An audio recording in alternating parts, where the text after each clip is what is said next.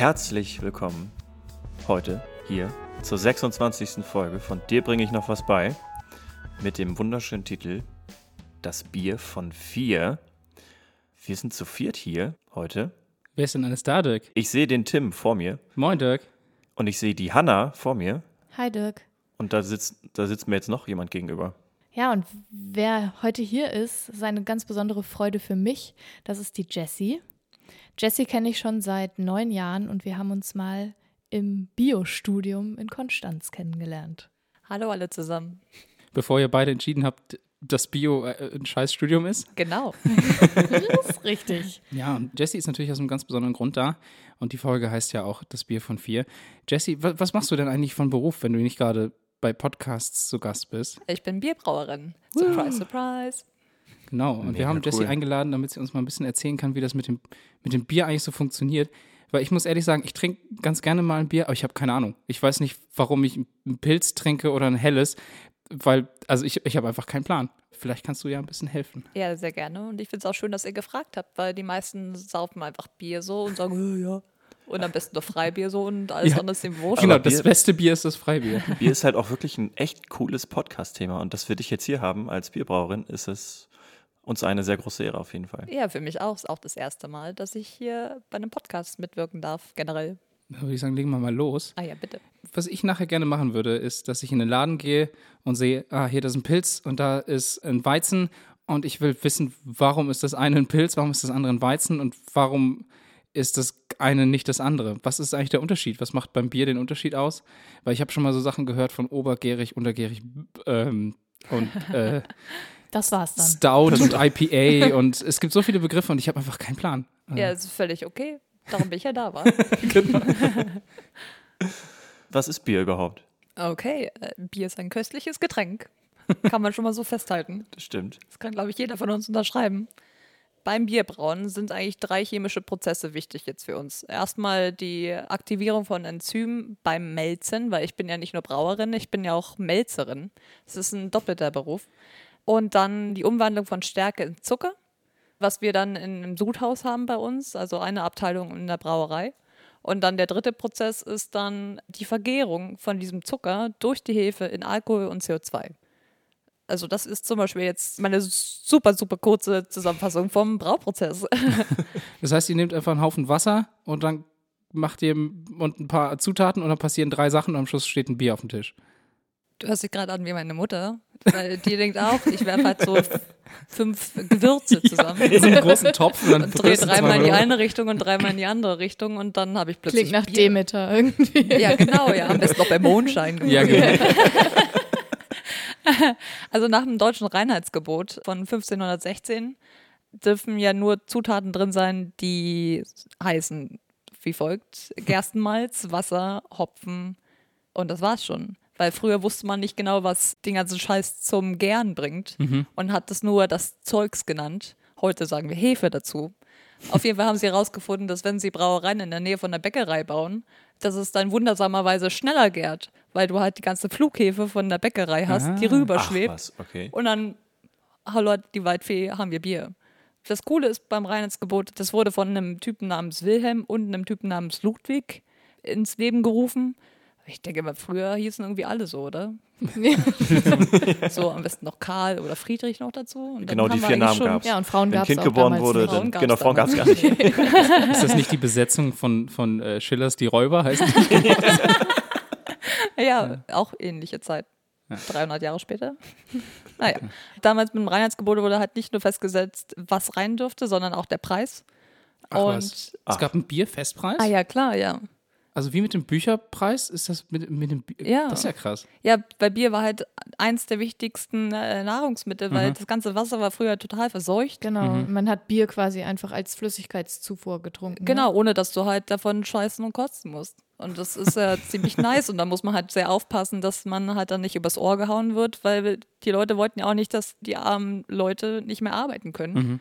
Und da hat man halt einen Preis festgesetzt und halt eben auch, welche Zutaten rein dürfen, weil ein paar Braumeister halt zu kreativ wurden und halt auch Froschleich reingemischt haben oder Tollkirsche. Und dann sind halt mal ein paar Leute verreckt und das wollte man halt auch eher vermeiden. Und noch eine zweite Sache ist, die guten Herren Wilhelm und Ludwig hatten halt Angst, dass es zu einer Hungersnot kommt und dann plötzlich einfach kein Weizen mehr da ist, weil alle nur noch Bier saufen wollen. Und das ganze Weizen halt nur für die Bierherstellung benutzt wird. Und Gerste galt damals eben als zweitrangiges Getreide, als Ah. nicht ganz so hochwertig wie Weizen. Deswegen machen wir halt nur noch Gerstenmalz ins Bier und Weizen in, zum Brotbacken. Okay, krass. Ja. Aber jetzt bin ich schon wieder verwirrt. Aber in einem Weizen ist dann trotzdem Weizen drin? Ah ja, ja, genau. Das hat, Stimmt. also theoretisch nach dem Reinheitsgebot würde das ja irgendwie gar nicht so richtig reinpassen. Ja. Und dann dürfte man es ja in Deutschland eigentlich gar nicht mehr Bier nennen. Aber es hat einfach Gewohnheitsrecht. Es wurde halt schon immer so gemacht und darum haben sie quasi diesen Status von, ja, es gehört halt trotzdem zum Reinheitsgebot. Das ist ja Ja, verrückt. das Gewohnheitsrecht, über das haben wir auch schon mal gesprochen im Podcast. Ja. Okay, da- da- das heißt, damit weiß ich jetzt schon mal, das Getreide, was bei dem Weizenbier benutzt wird, ist tatsächlich Weizen, aber normalerweise nach Reinheitsgebot nur Gerste. Ja. Ah, okay. Das heißt, alle Biersorten, ob es jetzt Pilz ist oder Pale Ale oder was auch immer, ist alles Gerste. Nee, das wurde irgendwann gelockert, das kann ich dir gar nicht sagen, wann genau. Auf jeden Fall kann man da bunt mischen. Man kann auch Dinkel nehmen und Emma und Also ist das Reinheitsgebot auch gar nicht so, so hart, wie, wie Egal. man es quasi immer, Nee. immer hört. Oder? es ist nicht, du kannst auch mit dem rein, also klar, du solltest halt schon diese Zutaten drin haben und nicht irgendeinen anderen, so Orangenschalen oder so mit reinmachen, obwohl es da auch eine Ausnahme gibt. ähm, aber du kannst halt mit deinen vier Zutaten unglaublich viele Biersorten herstellen. Und genau das ist dieses Kreative, was mich so begeistert beim Bierbrauen. also, dass quasi alle Biersorten irgendwie immer auf diese vier Zutaten Ja, zurückzuführen genau. sind. Ja, klar. Und klar, wenn du halt aus diesem Reinheitsgebotskreis rausgehst und halt noch Craftbier herstellen möchtest, ist ja alles noch, noch mal viel, viel, viel, viel, viel mehr. Äh, was ist denn jetzt eigentlich ein Craftbier? Ich dachte, das ist, wenn irgendwelche, so ein paar Hipster sich überlegen, oh, ich weiß noch nicht, wohin mit meiner Zeit und mit meinem Geld, dann mache ich ein Craftbier. Äh, Oder ein Podcast. Oder, oder ein Podcast, genau, eins von beidem. Äh, so war der Gedanke ja auch bei dieser Begriffsbezeichnung, dass Craftbier eben nicht industriell hergestelltes Bier ist, mit Ah. äh, unglaublich vielen Hektolitern Ausstoß von der Brauerei, sondern halt einfach kleine Betriebe, so Mikrobrauereien oder Mhm. so, die halt sich da ein bisschen kreativer austoben wollen und nicht diesen Allgemeinheitsgeschmack treffen wollen, sondern ja, sich ausleben möchten. Mittlerweile wird dieser Begriff halt sehr weit gedehnt. Ja, Alle machen Craftbier, Ja. weil sie gemerkt haben, oh, der Kunde hat ja doch, doch Bock drauf. Mhm. Natürlich lässt sich damit Geld verdienen, also machen sie es. Okay, aber es gibt jetzt, Craftbier unterscheidet sich wirklich nur eigentlich von der Masse und nicht, weil man irgendwie andere Zutaten nimmt. Das, also Craftbier ist einfach nur, weil es ein kleiner Handwerksbetrieb quasi macht, so ein bisschen, also prinzipiell. Ja, das Ursprünglich ist halt wahrscheinlich, ne? der, das, ursprünglich, Mhm. genau. Also Krass. mittlerweile machen ja aber auch große Firmen wie Radeberger Mhm. oder so Craftbier. Ja, oder Becks ja auch. Da gibt es ja so einen, auch, so ja. einen kleinen Sechserträger, Ja, also so einen stimmt. Viererträger, wo Ja. dann irgendwie auch ein Pale Ale oder so verkauft wird Genau, und das halt ja. auch als Craftbier verkauft wird, Ja. weil es halt einfach nicht das normale Pilz ist, was halt von Becks normalerweise vertrieben wird zum Beispiel. Obwohl die da ja auch eher ein bisschen schummeln. Also so viel hebt es sich ja nicht ab von ihren normalen Bieren. Ja. Also kreativ ist das jetzt eher nicht. Was ist denn jetzt der Unterschied zwischen einem Pilz und einem Weizen zum Beispiel? Okay, also Außer das Getreide. Genau, ja. Also das Getreide ist natürlich ein großer Unterschied. Du hast beim Weizen mindestens 50 Prozent Weizenmalz drin. Das geht hoch bis zu 70 Prozent ungefähr. Höher wird es halt schwierig, weil es lässt sich halt nicht so gut verarbeiten dann zum Bier, weil bestimmte Sachen dann fehlen und es ist halt einfach ein bisschen schwieriger mit Weizen umzugehen. Und außerdem ist das Weizen auch obergärig und das Pilz wird halt eigentlich nur mit Gerstenmalz hergestellt und ist untergärig. Und dann hat das Pilz natürlich auch viel, viel mehr Hopfen drin. Es ist halt bitterer ne? und, und auch schlanker im, im Gef- Mundgefühl. Ist quasi wie Hopfen und Wasser, könnte man sagen, wenn man gemein wäre. Wobei das Weizen halt sehr schwer ist und du hast dieses Bananenartige und Ja, dieses. Nelkenartige auch. Und diese Geschmäcker kommen vor allem von der Hefe. Und da kann man halt sagen, okay, bei obergärigen Bieren, du hast da dieses schwere, bananenartige, nelkenartige, kommt von der Hefe, von der obergärigen. Und dieser schlanke Geschmack, wo du halt nicht so viel Tüdelü hast. Nebenkladderadatsch hast, Ja. ähm, hast du halt eher von der untergärigen Hefe. Was ist denn der Unterschied zwischen unter- und obergärig? Das ist eigentlich ganz leicht zu erklären. Also die untergärige Hefe hat eine Mutterzelle und die möchte sich ja dann vermehren, damit man ganz viel Hefe hat dann im Bier. Also bildet durch Zellteilung diese Mutterzelle äh, eine Tochterzelle und die trennen sich auch und schweben dann irgendwann zu Boden. Und das passiert ja ganz, ganz oft und das Wachstum ist ja exponentiell. Bei der Obergärigen ist es so, die Mutterzelle bildet eine Tochterzelle und die trennen sich nicht ganz. Die bleiben noch so an einem Punkt verbunden. Und dann macht die Tochterzelle genau das gleiche wieder und so weiter. Und dadurch entstehen so Sprossverbände, nennt Ah, man wie so das. ein Teppich quasi. Quasi wie ein Teppich, ja. Und da ja eben die Hefe Alkohol und CO2 herstellt, schweben diese Sprossverbände halt eher nach oben als die einzelnen kleinen Zellen, die, die schweben ja nach unten, weil sie nicht diesen Auftrieb haben. Die brauchen ja Oberfläche, um aufgetrieben zu werden. Ah, und, und da, deswegen die daher- sind obergärig, weil die Genau. oben bleiben. Ja, Weil die oben gärt sozusagen. Ja. ähm, Oder gärt und oben ist. die kommt dann irgendwann Durch die hoch. Gärung quasi nach oben. Genau, ja. so, okay. Ja, Und was macht das jetzt geschmacklich für einen Unterschied? Oder macht das auch einen Unterschied im Alkoholgehalt? Also, dass sie jetzt nach oben schwimmen oder nach Ja. unten, macht nicht so viel beim Geschmack aus. Einfach diese zwei Hefestämme, also Mhm. obergärig und untergärig, haben bestimmte Geschmacksprofile. Mm, okay. Das sind einfach zwei verschiedene Arten von, von Hefe. Genau. Also es ist jetzt nicht so, dass ich sagen Ah, könnte, ich suche mir eine Hefe raus und die kann ich untergärig oder obergärig irgendwie benutzen, sondern das ist, eine Hefe hat eine ganz spezielle Eigenschaft, ob sie jetzt obergärig oder untergärig ist. Also es gibt ja unglaublich viele Hefestämme. Mhm. Und man hat halt diese zwei Kategorien gebildet, aber es gibt mittlerweile auch Hefen, die du kannst so sowohl als auch einsetzen. Ah, krass. Ja. Ah, Universalhefe. Ja, es ist halt, die Grenzen verschwimmen da so ein bisschen. Aber Mhm. generell sagt man, zwei Sorten hast du quasi. Und dann gibt es halt ganz viele Unterkategorien.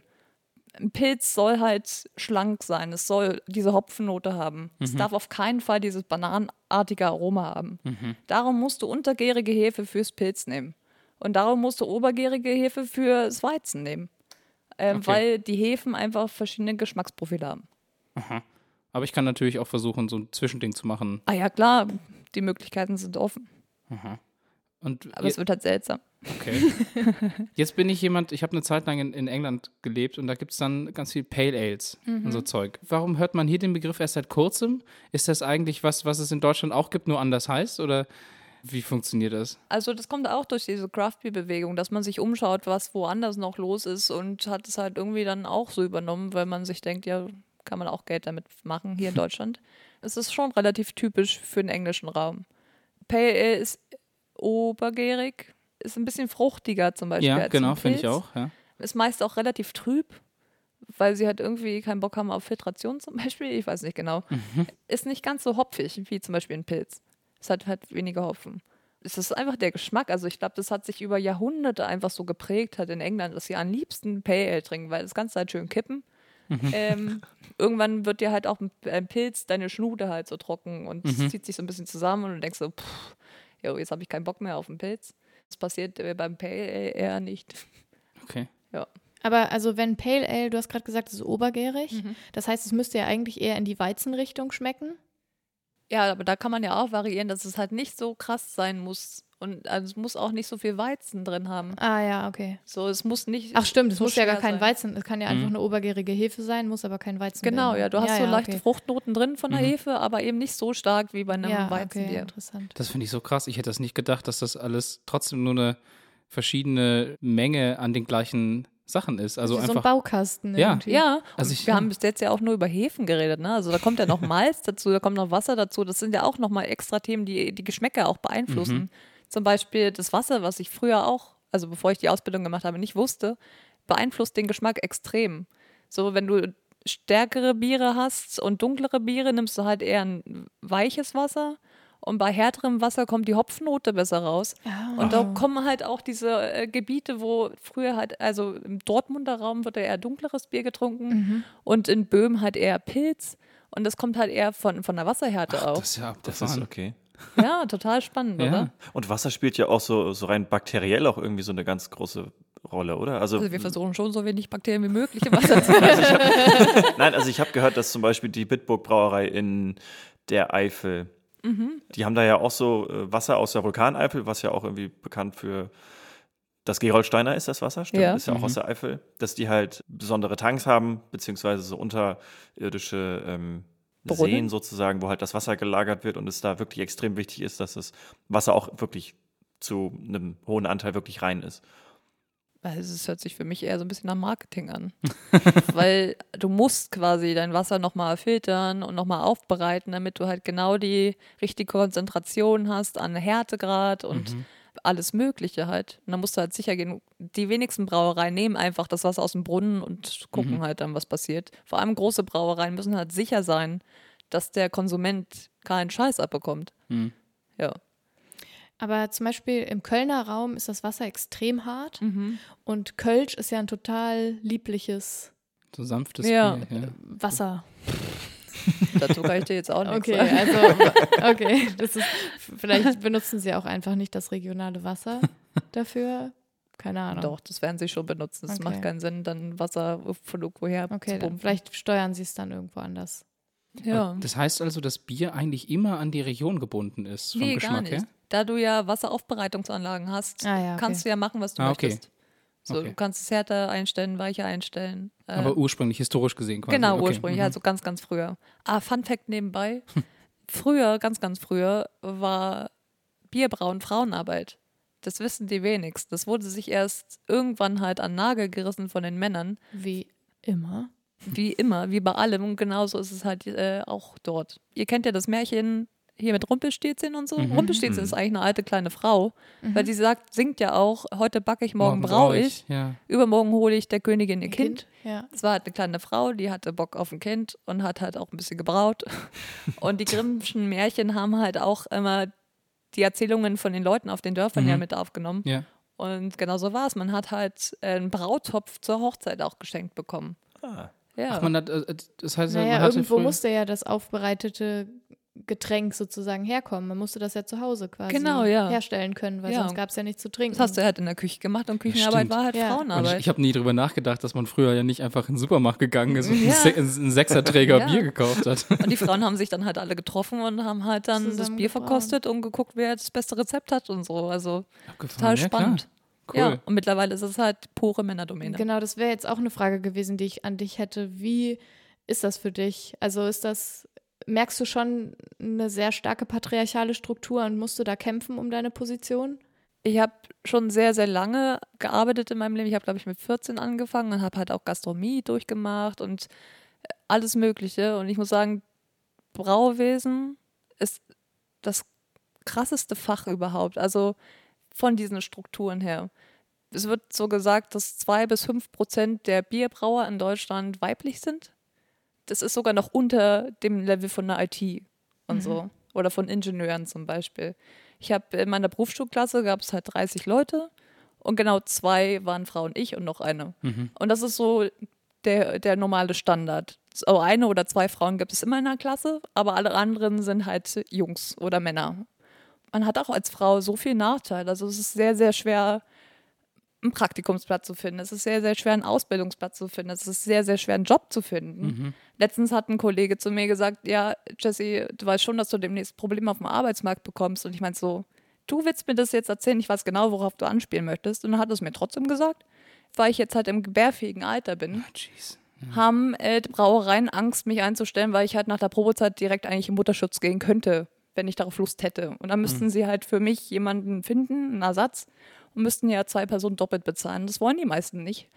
Verstehe ich in irgendeiner Weise auch, wenn man halt das nur. ist ja in vielen Ja, genau, Bereichen ja so, aber Bereiche ja, in, in diesem Brauwesen ist es halt so, dass es noch nicht so viele Frauen in Führungspositionen Ja. gibt und die quasi das Recht dann einfach einfordern sozusagen. Ja. Also Vorreiterinnen ja, fehlen sozusagen. ja. Ja, das ist krass. Ich kann mich auch noch dran erinnern, also so seit ich dich kenne, hattest du Bock, Bier zu brauen. Und du bist dann noch einen großen Umweg gegangen, bevor du dich dann doch dazu entschieden hast, diese Ausbildung zu machen.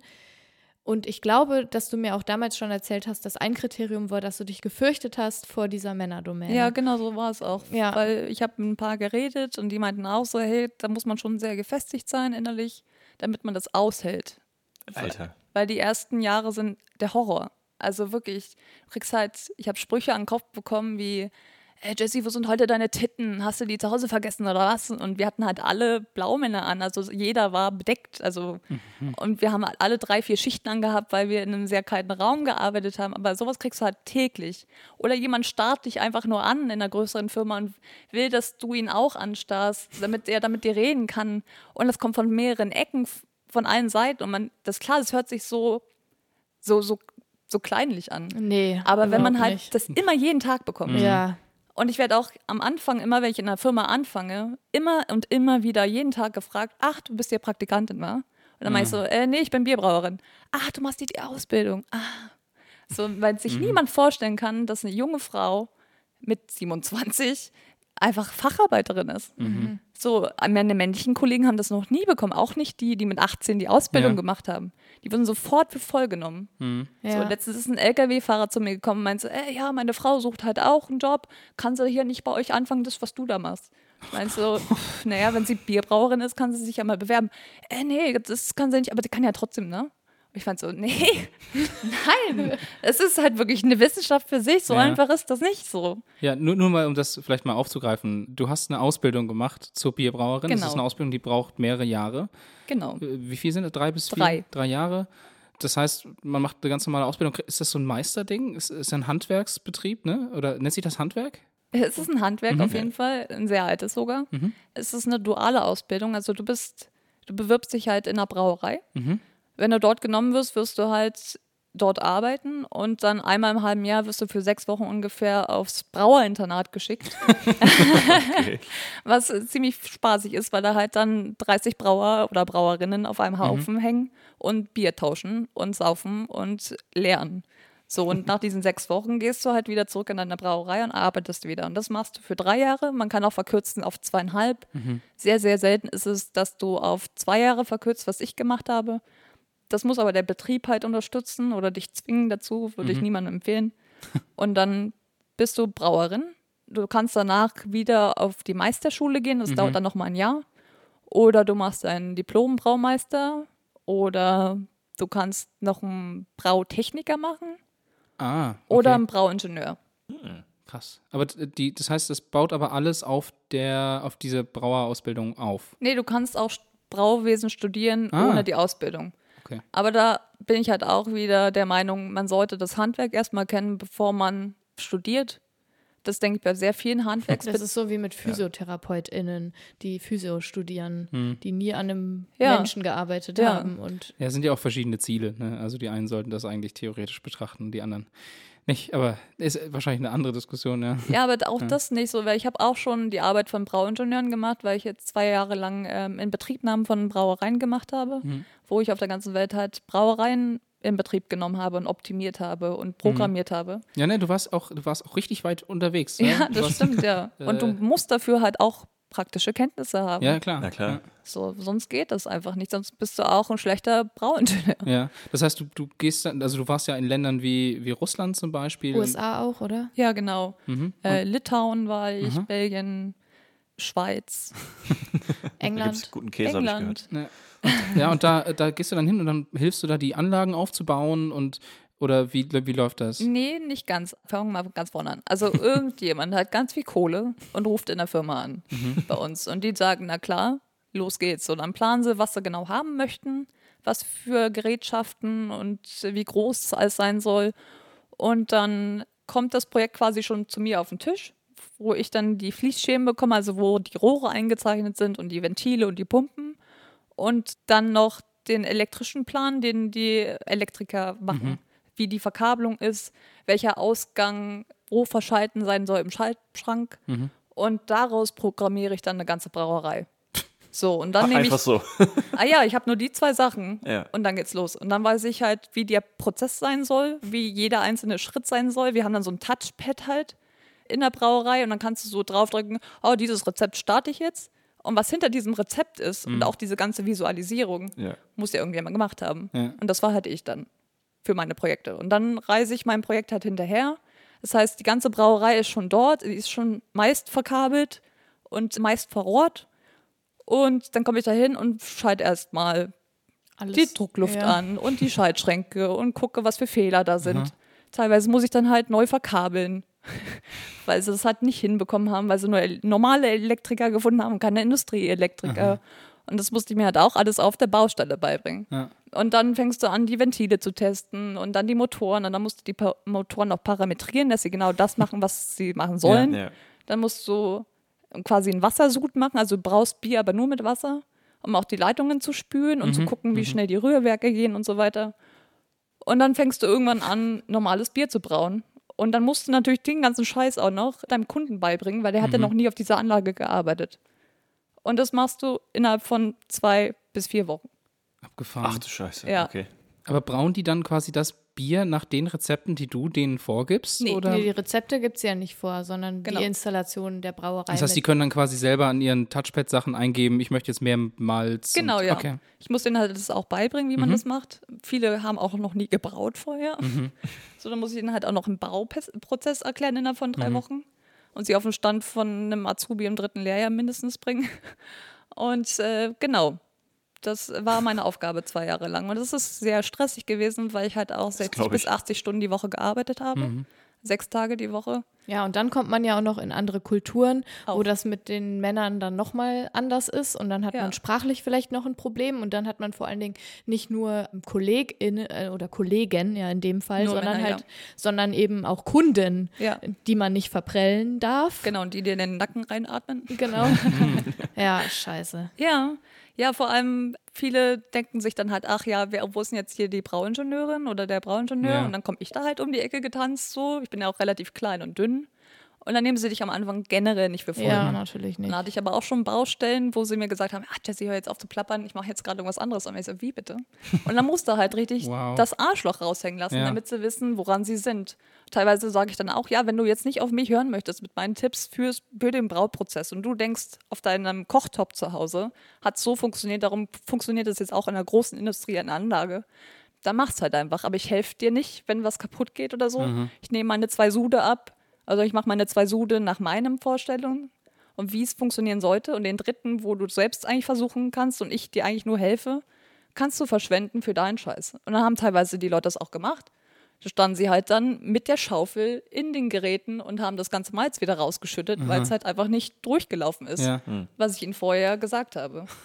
Dann haben sie halt Pech. Dann lache ich mir halt den Ast und gehe halt früher nach Hause. also ich würde gerne noch was zu angehenden Brauerinnen sagen. Versucht nicht mit 16 sofort nach der Schule diese Ausbildung zu machen. Ich habe viele Frauen und Mädchen gesehen, die halt einfach nur die ganze Zeit geheult haben. Ich war auch eine derjenigen, die immer ständig geheult haben, weil man sich denkt, hey, ich bin eigentlich hart, ich habe eine harte Schale, das macht mir alles gar nichts aus, aber du unterschätzt einfach, wie viel da auf dich einträufelt. Also du hast natürlich erstmal diese harte, schwere körperliche Arbeit. Ich bin ständig nach der Arbeit überm Essen eingepennt, weil ich so erschöpft war. Dann hast du immer wieder diesen ganzen sexistischen Kackscheiß, der da auf dich einträufelt. Und dann bist du natürlich auch noch am Ende der Nahrungskette, weil du halt Azubi bist. So. Du, das muss man sich halt alles zusammen mal vorstellen. Auch wenn man sich denkt, ja, so ein sexistischer Kackscheiß passiert halt jeden Tag und Catcalling kenne ich alles. Es ist so viel krasser, wenn Ja, das die halt Intensität, ne? Genau, ja. Ja. Weil es halt immer wieder passiert und du bist dem ausgesetzt und du weißt noch nicht genau, bis wohin kann ich gehen, um mich zu schützen? Wie schütze ich mich überhaupt? Darf ich ausfallend gegenüber anderen sein, die halt auch mich die ganze Zeit angreifen? Und immer wieder dieses Gefühl zu haben, niemand versteht dich, weil auch viele Frauen, die halt in dem Beruf arbeiten, Ja, Zwangsweise- mäßig. ja, genau, zwangsweise abstumpfen müssen, Frauen. Ja, sagen, ja, da musste halt jeder durch. Ja. Ähm, Scheiße. Aber das ist ja nicht die, Standardproblem, also ja. das ist ja nicht die Situation, die man vorfinden sollte. Also das Ja. ist Nee, ja, genau, also Ja. sondern Aber das dieses ist halt die Händegreif- Realität. ja, ja, genau. ich weiß, aber Ja. das Ja. ist Ja, und dann gibt es noch was, was im Feminismus auch als Stutenbissigkeit gezeichnet wird. Ähm, Frauen, die es halt in dieser Branche hochgeschafft haben, treten nach unten, Ja. weil Ja. sie sagen, andere Frauen müssen da auch durch, wo ich durchgekommen bin und Ja. machen es halt noch viel schlimmer. Ja, statt dass man sich gegenseitig unterstützt. Genau. Und das ist halt alles sehr schwierig und ich empfehle einfach Leuten, ein bisschen zu warten. Er macht zum Beispiel Abitur und dann, dann fangt ihr damit an oder, weiß ich nicht, macht ein Auslandsjahr, macht irgendwas. Fangt nicht sofort damit an. Eigentlich FSJ super oder traurig. so. Ich wollte gerade sagen, Es es ist ist so super schade traurig, auch. ja. Also weil der Job, wie du ihn jetzt ja beschrieben hast, einfach auch wirklich schön ist. Ja. Und dass er dann durch solche Strukturen einfach so oder es Frauen so schwer gemacht wird, da tatsächlich Fuß Ja, zu fassen, Absicht erfolgreich zu teilweise. sein und es halt mit Absicht ist, zeigt Ja. halt, dass das wirklich, dass es ein riesiges strukturelles Aber was man Problem ja auch ist. sagen kann, ist, Frauen macht das trotzdem. Ja, auf jeden bitte. Fall. Auf jeden Es Fall. wird auch so viel besser über die Jahre. Also bei mir war es halt so, dass ein, zwei Frauen halt im Kurs drin waren. Mittlerweile sind da fünf, sechs drin. Mhm. Also es wird immer besser. Klar, die oberen Köpfe von den Brauereien haben sich noch nicht geändert. Es sind immer noch die gleichen sexistischen alten, Männer. Säcke. Ja. Und es wird sich auch die nächsten 10, 20 Jahre nicht ändern. Aber ihr werdet Teil davon sein. Mhm. Das wäre halt voll schön, wenn ihr dann Bock habt, ein Handwerk zu lernen und da mitzumachen. Wir verfolgen einfach mal, wie das bei dir weitergeht. Und wenn das gut läuft, dann machen wir einfach mal so eine feministische Brauerei auf, die explizit versucht, mehr, mehr Frauen, auch junge Leute dazu zu, zu kriegen, sodass wir vielleicht nachher 28 Frauen haben, die in dem Kurs sitzen und zwei Männer. Vielleicht, vielleicht hilft das ja ein bisschen. Ja, wenn du so eine Million drüber hast, dann machen wir das ganz gerne. Du, ich sag's dir, wenn wir mit unserem Podcast durchstarten. ja. Ja. Äh, was ist es, das sich trotz all dieser Sachen an diesem Job äh, festhalten lässt? Also, Bier. Das Bier selber. Freibier zum Beispiel. Nee, ich meine, äh, also das klingt jetzt erstmal so, als ob äh, alles um den Job herum erstmal wirklich ungut klingt. Also wirklich minde gesagt ungut. ja. Was ist es, was dich zu dem Job bewegt hat und was dich daran auch festhalten lässt? Einfach, es sieht halt nach Handwerk aus, aber irgendwie ist es auch super kreativ. Also klar, du machst jeden Tag schon ähnliche Sachen und du putzt meist, also so 70 Prozent der Zeit reinigst du Sachen. Aber trotzdem macht mich das glücklich, einfach weil ich dann halt auch sagen kann, okay, heute habe ich so und so viel Fässer gefüllt und so und so viele Sachen repariert und du bist einfach stolz auf deine Arbeit und am Ende siehst du halt auch, wie die Leute in der Kneipe dein Bier trinken und da Bock drauf haben. Und du weißt auch, was möglich ist. So, du kannst so viel machen und das ist so unglaublich cool. Und du hast auch in deinem Beruf hast du so viele Möglichkeiten, in verschiedene Richtungen zu gehen. Also es ist ja auch nicht nur Bierbrauen. Du kannst halt noch so viele Sachen machen, die nicht direkt was mit Bierbrauen zu tun haben, wenn du halt keinen Bock mehr hast, deinen Körper zu schinden. Und das macht mich glücklich. Schon allein, wenn ich früh um fünf in eine Brauerei komme, zum Anfang, zum Arbeiten und ich rieche das Malz und wie sie gerade einmeischen, so, das macht mich einfach glücklich. Ja. Seid ihr eigentlich immer alle betrunken? Die ganze Zeit. Wie viele sind Alkoholiker? Ah, also die Dunkelziffer ist relativ hoch. Hm, würde ich, habe ich ich. mir gedacht. ja. Also schlimm wird es halt erst, wenn die Leute halt früh morgens schon ihren Korn trinken müssen. Ah, ja. Dann weißt Oh du schon, Gott, oh, jetzt ist ja. es spät. Ja. So, aber es gibt viele, die halt einfach jeden Tag sehr viel trinken und dann am Wochenende richtig ausrasten. Manche machen das auch nur für ein paar Jahre und dann merken sie selbst so, Hm. muss ich mal Notbremse ziehen, aber es gibt sehr viele. Ich meine, das ist doch perfekter Übergang zu einem Thema, was, was vor allem Hanna und mich wahrscheinlich interessiert, weil wir trinken sehr oft und sehr viel alkoholfreies Bier. Vor allem alkoholfreies Weizen. Und ich weiß noch, dass das meiste alkoholfreie Bier vor vielen Jahren noch wirklich ungenießbar schlecht geschmeckt hat. Ja. Und irgendwie ging es vor ein paar Jahren los, dass das alkoholfreie Bier angefangen hat, wirklich gut zu schmecken. ja, es war früher was immer so richtig ultra süß. Und das ist ja nicht mehr so. Das ist, also es ist viel Also herber vor allem- geworden. Ja, oder also ich fand eigentlich früher, es schmeckt es sehr bitter, das, was ich noch kenne aus, aus der Zeit. Aber das ist dann das alkoholfreie Pilz gewesen. genau, oder? das alkoholfreie Pilz. Ja. Ja. How? Wie? Ja, also es gibt drei Hauptverfahren, wie man alkoholfreies Bier herstellt. Und alkoholfreies Bier ist Bier, das bis zu 0,5 Volumenprozent Alkohol drin hat. Ja, Also wobei es ja auch 0,0er gibt. Genau, ne? ja. ja. ja. Aber Wenn man sich sehr viel es Mühe gibt, dann ist es auch ja. 0,0. Aber das Ja, heißt, es so. war erstmal alles normales Bier. Da war auf jeden Fall mal Alkohol drin. Nee, so kann man das nicht sagen. Ah, okay. Also Bier wird zu Bier, wenn es mit Hefe in Berührung kommt. Also Würze mit Hefe. Das Ah. heißt, die Dann es Würze muss auf jeden Fall einmal kurz mal mit der Hefe zusammengestoßen sein. Mhm. Sonst darfst du das einfach nach dem Reinheitsgebot nicht Bier nennen. Okay. Und darum hast du halt immer so ein bisschen Alkohol drin. Also es gibt halt drei verschiedene Möglichkeiten, wie man das, den Alkoholprozess entweder stoppt oder halt das, den Alkohol rauszieht. Das ist zum Beispiel das Membrantrennverfahren. Das macht man über Umkehrosmose. Das heißt, über Druck, über eine Membran wird quasi das Unfiltrat, also das Bier halt gedrückt.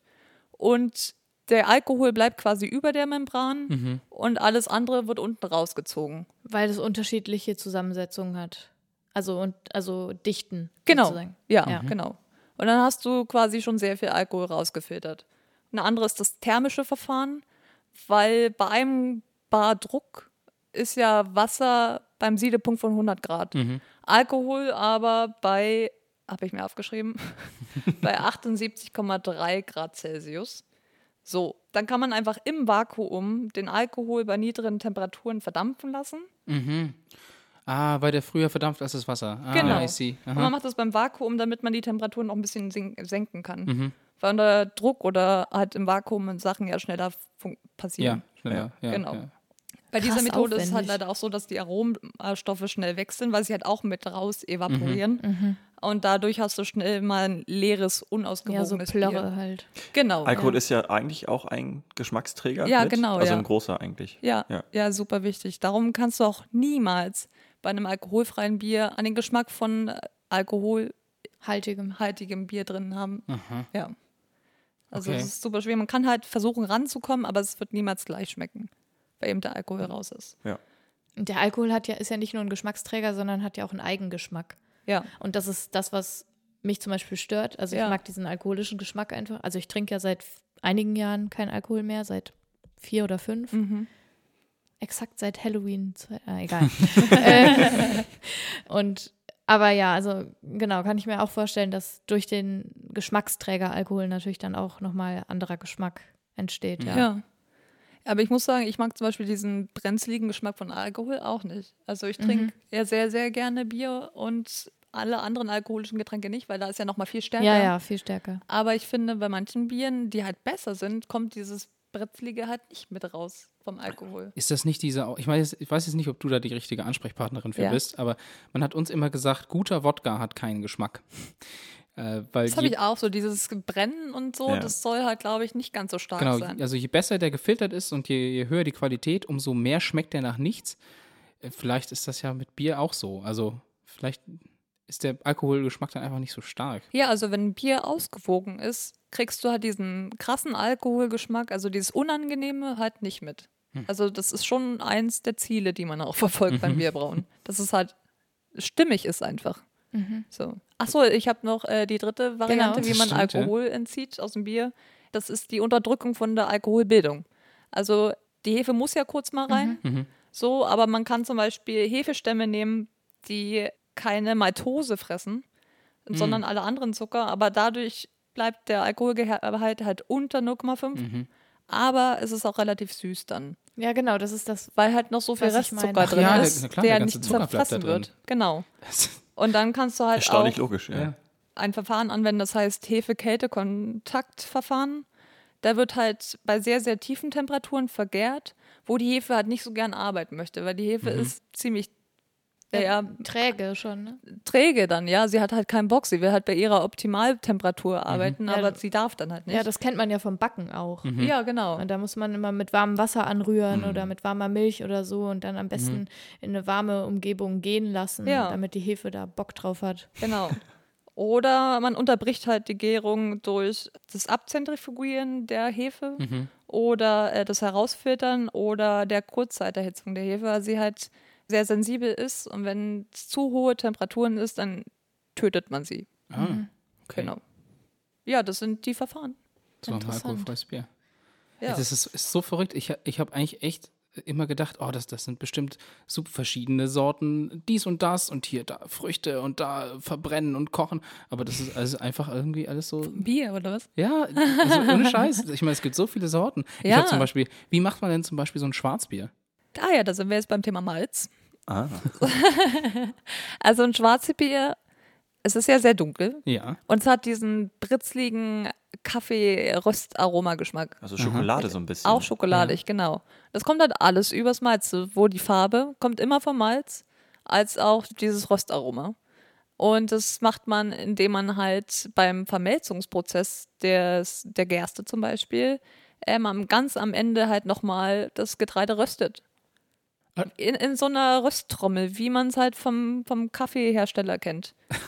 Und dann hast du ganz, ganz, ganz dunkles Malz. Und das gibst du halt anteilig dann mit dazu zum Brauprozess. Darfst du nicht zu viel machen, weil Aha. die Enzyme da drin sind natürlich tot. Ja. So, es kommt eigentlich nur wegen Geschmack und Farbe halt rein. Genau.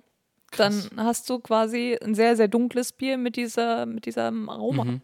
Weil das ist nämlich so eine Story, die hat mir ein, ein Bekannter aus England damals erzählt, der meinte, das erste Guinness war ein Unfall, weil die wohl irgendwie die, die, das Malz zu lange ge also gekocht Gedarrt oder ge irgendwas damit gemacht haben. Haben sie anfackeln lassen. Ah, genau, die, genau, Ja, die hat klar, gesagt, ja. die haben das anfackeln lassen und das war aber zu teuer, als dass man es einfach wegschmeißt Ja. und dann haben sie daraus Bier gemacht und dann Genau. ist Guinness draus geworden. Ja, Abgefahren. ja, spannend, ne? Spielt da die Stammwürze auch eine Rolle? Oder hat das was komplett anderes? Mit einem Äh, Schwarzbier? Ja, allgemein, also Ach mit so. der, ähm, Also die Stammwürze bedeutet einfach nur, in der Würze, also in, in diesem Wasser quasi, sind gelöste Stoffe drin. Und das, vor allem sind da ja Zucker drin, aber eben auch ein bisschen Eiweiß und, und sonst ein Scheiß. Und alles das bedeutet Stammwürze. Also je mehr Zucker in diesem Wasser gelöst ist, desto höher ist dann die Stammwürze.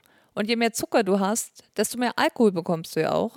okay. Und klar. dadurch hast du auch ein vollmundigeres Bier dann am Ende. Also je höher die Stammwürze, desto vollmundiger ist das Bier. Also vollmundig im Sinne der Geschmacksintensität oder Ja, du, also vergleich jetzt einfach mal einen Pilz. Du, das kippst du runter und Ja. du hast nicht mehr diesen, du hast zwar noch diesen Hopfengeschmack im Mund, aber du hast nicht dieses weiche Mundgefühl. Aber Mhm. wenn du jetzt zum Beispiel ein Bockbier trinkst, was ja viel mehr Alkohol hat und eine viel höhere Stammwürze, dann fühlt sich das einfach weicher im Mund an und, und Okay. voller. Äh, macht das Sinn? ja schon. Ist das, also das kann man ja vielleicht dann, auch mitnehmen. Ist dann belgisches Bier, das hat ja einen extrem hohen Alkoholgehalt, sehr vollmundig. Ja, kommt drauf an halt, ne? Also, Ja, aber also, wenn du sagst, das ist das Kriterium für die Vollmundigkeit, dann müsste, also ich, ich versuche immer so ein, irgendwie so einen Umkehrschluss zu finden. Ja. Ah, ich lese jetzt hier im Laden hoher Alkoholgehalt, na dann ist das Bier vollmundig. Also so einfach ist es halt nicht, weil noch eben diese ganzen anderen Sachen mit reinspielen. Also um gutes Bier zu produzieren, brauchst du ja nicht nur viel Alkohol, sondern Ja, Ähm, der Hopfen muss der richtige sein. Es gibt ja auch unglaublich viele Hopfensorten. Es muss halt alles abgestimmt werden. Du kannst nicht, wenn du zu viel Hopfen reinmachst, dann ist es alles, alles anstrengend. Du willst dieses Bier einfach nicht mehr trinken. Du weißt gar nicht genau, woran es liegt. Aber du hast einfach keinen Bock mehr drauf. Und das liegt daran, wenn das Bier halt nicht ausgewogen ist. Ja. Genau. Das ist alles Bier. Also ich überlege gerade, was, was, was für Zutaten da reinkommen, wie viel der Anteil von irgendwelchen Zutaten sein kann. Aber am Ende ist es alles irgendwie Bier. Ja, Aber und- jedes Bier schmeckt irgendwie anders. Also Ja. das ist so total verrückt. Ja, und wir haben ja auch nur über Rohstoffe bis jetzt geredet. Ja. Ich habe ja noch nicht mal mit dem Brauprozess angefangen oder mit der Melzung vom Getreide. Also das sind ja so viele Faktoren, die man alles beeinflussen kann, äh, was halt so spannend ist. Abgefahren. Ja. Eine Frage habe ich noch. Du hast mir am Anfang deiner Brauereikarriere mal, oder irgendwie so relativ am Anfang, so ein Foto geschickt, wo du vor so lauter so Flocken stehst und total glücklich bist. So ein Becken Ja. mit lauter so Flocken. Was ist das? Ähm, das war, das waren unsere Gärbottiche. Dafür erkläre ich jetzt am besten mal den Brauprozess, weil sonst macht das alles keinen Sinn. Also, wir versuchen ja einfach nur Stärke in Zucker zu verwandeln, die die Hefe dann fressen kann, um über Vergärung CO2 und Alkohol zu bilden. Richtig? Ja. Das ist so im Grunde der Brauprozess. So, und du mischt am Anfang halt das Malzschrot mit Wasser, vermischt das und bringst es auf verschiedene Temperaturrasten, nennt man das, also so Stufen, weil auf diese Stufen dann unsere schönen Enzyme wirken, die ja wir aus dem Malz bekommen. Enzyme haben immer ein Temperatur- und pH-Optimum und genauso diese versuchen wir zu erreichen. Also wichtig für uns sind dann zum Beispiel die Beta-Amylase und die Alpha-Amylase, die eben Stärke in Zucker verwandelt. Das machen wir in der Maischepfanne. So, wenn wir jetzt unsere schöne Zuckerlösung haben, versuchen wir jetzt erstmal das Feste vom Flüssigen zu trennen und dafür gehen wir rüber in den Läuterbottich. So, im Läuterbottich liegt halt eine Art Sieb unten im Boden drin. Das könnt ihr euch vorstellen wie ein Kaffeefilter. Und dann macht ihr halt mal euren, eure ganze Maische kommt da jetzt rein und da schwimmt ja einfach noch alles vom Schrot drin. Also es ist wirklich wie Schrot mit Wasser gemischt. Der ist ein bisschen dunkler, ein bisschen süßer so, aber immer noch sehr feste Bestandteile teilweise drin. So, und unser Gerstenkorn hat noch eine Außenhülle, die nennt man Spelze. Und das alles setzt sich jetzt auf diesem Sieb unten ab. Und die Spelzen sind unser natürliches Filterhilfsmittel, was ich echt cool finde. So, du machst halt quasi nichts und es macht alles von alleine. So, und durch Schwerkraft fließt jetzt halt erstmal die ganze Flüssigkeit unten ab, wird halt schon gefiltert durch diese Spelzen. Und dann gibst du noch oben Wasser drauf, damit du nochmal den ganzen Restextrakt halt rauskriegst und die ganzen Zucker halt nicht da drin hocken bleiben. Und jetzt hast du schon festes und flüssiges getrennt. So, das Feste, das nennt man Treber. Das wird halt in ein Silo gepackt und dann kommt der Bauer, holt es ab und verfüttert es an seine Tiere, weil die stehen Ach ja. total drauf, weil halt noch so ein bisschen Restsüße drin ist. Aha. Und das Flüssige wurde jetzt alles peu à peu in die Würzepfanne umgeschwenkt, also umgepumpt. So, in der Würzepfanne kochen wir das jetzt erstmal für so eine Stunde ungefähr oder anderthalb Stunden, je nachdem, wie man Bock hat, und gibt jetzt den ganzen Hopfen dazu.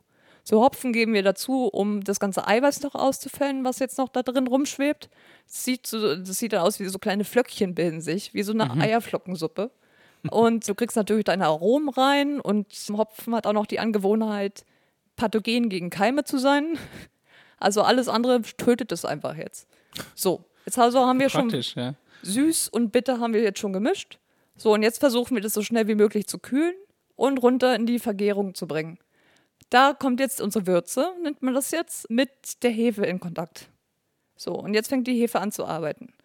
Und je nachdem, ob es jetzt ober- oder untergärige Hefe ist, muss man bestimmte Temperaturen wieder beachten. Bei untergäriger Hefe hast du halt relativ tiefe Temperaturen, so bei 8 bis 12 Grad vergärst du da.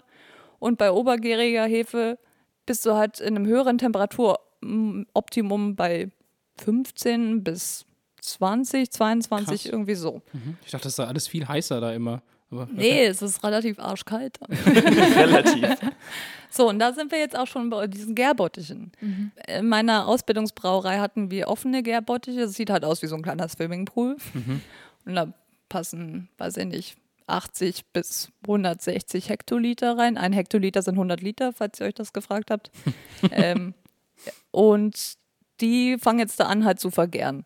So, und weil die Hefe eben arbeitet, kommen halt so Ei- Eiweißflocken zum Beispiel nach oben geschwommen. Und dann bilden sich so Schaumkrömchen. Das wäre so in einer Badewanne mit so einer Bathing Bomb. So, das ist ziemlich cool. Und nach und nach kommt halt auch so oben abgestorbene Zellen kommen dann drauf oder so Hopfenharze. Und diese, diese Schaumdecke nennt man dann Kräusen. Und die wird immer dunkler und dunkler und senkt sich auch langsam ab. Und einfach, weil du dir diese Kräusen anguckst, weißt du ungefähr, in welchem Gärstadium das Bier ist. Was auch total abgefahren ist, wenn man mal drüber nachdenkt. Du guckst halt so ein Wölkchen an und denkst, Und oh es ist- ja, oh ja, ist noch so da. drei Tage. Und dann sind wir fertig mit der Gärung. So. Ja, krass. Okay, so lang dauert das dann schon, ne? Also du brauchst schon so fünf bis sechs, sieben Tage für die Gärung. Sudhausarbeit ist so ein Tag, dann halt diese Woche für die Gärung. Obergärige Biere gären schneller, ist ja auch heißere Temperaturen, klar, schnellere Prozesse dann. Die sind dann so bei drei, vier Tagen ungefähr. Und dann müssen wir noch in die Lagerung gehen. Und in der Lagerung, weil eben diese ähm, Gärbottiche waren ja offen, dieses CO2 strömt ja einfach nur raus, was da so produziert wurde. Dann gehst du halt in einen geschlossenen Tank und da sammelt sich jetzt das CO2 und bindet sich auch im Bier, weil es sehr, Ah, sehr kalt ja. ist. Da versucht man halt so bei minus zwei Grad bis drei Grad ungefähr die Temperatur zu halten. Die Hefe arbeitet noch so ein bisschen. Also je länger du dann lagerst, desto besser ist das Geschmacksprofil dann. Desto sauberer und besser schmeckt einfach das Bier. Weil die Hefe eben noch Fremdstoffe rausfrisst und die Acetyl noch verarbeitet und so. Das ist halt, genau, die hat da genug Zeit, um dann noch ein bisschen zu chillen und noch ein bisschen Sachen zu machen. und eben, dass sich CO2 bindet. Aha. Das heißt, wenn ich den Prozess länger oder kürzer mache, kann ich steuern, wie viel Kohlensäure in dem Bier nachher drin ist? Also wie quasi, wie sehr das prickelt, blöd gesagt? Nee, damit hat das nicht so viel zu tun, weil irgendwann, weil es eben so kalt ist, senkt sich die Hefe einfach zu Boden. Aha. Und dann kann sie nicht mehr wirklich arbeiten. Also man muss darauf achten, dass noch genug unvergärter Zucker noch drin ist in deinem jungen Bier, bevor du es halt rüberpackst in die Lagerung. Dass die Hefe noch genug Zeit Sonst gibt es keine. Kohlensäure. Genau, ja, Okay. genau. Aber ich kann das, ich könnte das prinzipiell damit steuern, wenn ich sage, ich möchte eigentlich ein ganz weiches Bier haben, was kaum Kohlensäure selber hat. Dann lässt man mehr Zucker zerfressen vorher, Genau. Genau, wo okay. das CO2 Aha. rausströmt und dann. Okay. Genau, oder Ja. du machst halt einfach mal einen Tank auf so Mhm, okay. und lässt es halt mal ein bisschen rausströmen. Stimmt. Den Druck halt vermindern vom Tank geht Also das auch. ist auch nochmal so eine, so eine Stellschraube Aber es quasi. ist eher nicht das Problem, dass man zu viel CO2 im Bier hat. Eigentlich ist das Problem immer, dass alle zu wenig Ja. haben. ah, okay. Ja. Bestimmt gefühlt gibt es ja irgendwie kein Bier, was so richtig prickelt wie so ein Sekt oder so. Hat man ja nicht. Oder Also ich finde zum Beispiel so ein helles, Ja, ne? finde ich sehr ja. viel mehr CO2 drin, als wenn du jetzt so ein Pale Ale nimmst. Ja, ja, das stimmt. ja. Das auf jeden Fall. Also im. Vergleich schon. Aber Ja. wenn man es jetzt mit anderen Getränken vergleicht, Ach ist so. Bier halt immer relativ wenig carbonisiert, würde ich mal sagen. Weniger auf jeden Fall. Ja, nicht so wie den schwierig. Robbie Bubble, den du jetzt ge- getrunken hast. oh ja. Ja, ich finde, das muss man halt immer im Vergleich dann sehen. Ja, genau, klar. Ja, genau. Äh, Das war quasi der Brauprozess. So, ich meine, dann ist das Bier fertig und dann kannst du es halt noch filtrieren, damit es noch schön blank ist. Und du kannst es noch abfüllen in verschiedene Behältnisse. fertig. Krass. Ja. Mega cool. Das Bier. Ja. Ich würde sagen, wir, wir haben hier auch noch Bier vor uns stehen. Da können wir mal vielleicht mal drauf gucken, was da so draufsteht. Aber bevor wir das machen, möchte ich mich auf jeden Fall erstmal herzlich dafür bedanken, dass du all die Einblicke geliefert hast. Es war ein super schönes Gespräch schon mal. Und wir behalten dich ja auch noch hier für den Rest der Podcast-Folge. Aber ich glaube, ich habe so viel gelernt über Bier und ich weiß jetzt auch, wenn ich in den Laden gehe, in etwa, wonach ich gucken sollte und muss. Dafür möchte ich erstmal schon mal Danke sagen, dass du auch äh, vorbeigekommen Ja, bist. vielen Dank für die Einladung. Du hast ein Bier vor dir, das ist von der lokalen Brauerei. Dirk hat auch ein Bier von der lokalen Brauerei. Also lokal heißt, wir sind hier gerade alle in Münster. Wir haben hier zwei lokale Brauereien. Ihr habt sogar mehr. Ihr habt noch einen Craft-Bier-Gedöns-Scheiß hier auch noch. Wollte ich nicht runtermachen, der ist bestimmt ganz teuer. aber Hab ich Nee, du hast zum Glück auch keine Namen gesagt. Das heißt, die drei, die es gibt, die streiten sich jetzt drum, wer die guten sind. ah, lesen wir nicht die, den Namen Nee, vor? kein, nicht, keine ne? Okay. Namennennung. Okay. Aber ich kann ja sagen, was es so ist und was hinten Ja. so draufsteht. Also, ich habe auf jeden Fall einen Pilz mit feinem Aromahopfen, steht drauf. Und 5,0 Volumenprozent Alkohol. Und halt der normale Kladderadatsch. Wasser, Gerstenbraumalz, Naturhopfen aus biologischem Vertragsanbau. Hefe haben wir da gar nicht erst drauf geschrieben. Oh, okay. und das ist bis 2020 im April haltbar. Das ist schon mal super. So. Wenn du sowas liest, was kannst du aus dem Bier schließen? Erstmal noch nicht viel, oder? Oder was ist Aromahopfen? Aromahopfen. Also es gibt zwei Arten, wie- also wieder zwei Kategorien von Hopfen. Es gibt einmal den Bitterhopfen und einmal den Aromahopfen. Der Bitterhopfen gibt halt eigentlich nur bittere, hat nicht so viel Hopfenöle, die halt so ein Aroma halt geben, wie zum Beispiel, also Hopfen ist ja mit Cannabis verwandt. Cannabis hat ja auch verschiedene Geschmäcker. Genauso ist es bei Hopfen auch. Manche schmecken eher wie ein Pinienwald und manche eher wie eine Mango. So, und dann gibt es noch alles dazwischen. Teilweise auch wie Anis oder wie diese Eisbonbons. Und das, diese ganzen Geschmäcker kriegst du halt eher über den Aromahopfen. Der hat halt weniger bittere, aber dafür eben mehr Öle. Okay. Genau. Und je mehr Aromahopfen du drin hast, desto ausgewogener fühlt sich das teilweise auch an. Ich habe hier ein äh, Scottish Ale vor mir. Da steht ein bisschen mehr drauf, glaube ich. Also auch die klassischen Zutaten, also Brauwasser, Gerstenmalz, Weizenmalz, Hopfen, Hefe aus kontrolliertem biologischem Anbau. Boah, so Bio heute, voll schön. Bio, genau. So, Münster halt. Dann, also 5,5 Volumenprozent Alkohol. Dann sind hier äh, Pi- Piktogramme bei den Bitterstoffen, also bittere steht hier. Was da drauf steht, kann ich, nicht, kann ich nicht genau lesen. Dahinter steht aber 35 IBU. Ibuprofen? Das sagt aus wie die Bittereinheiten vom Okay. einem Bier. Das heißt, je kleiner die IBU-Zahl sozusagen ist, desto Weniger weniger, bitter. bitter. ist es sozusagen. Und aber, okay. aber was ist, was ist denn eine besonders klein, also wie klein kann die Zahl sein?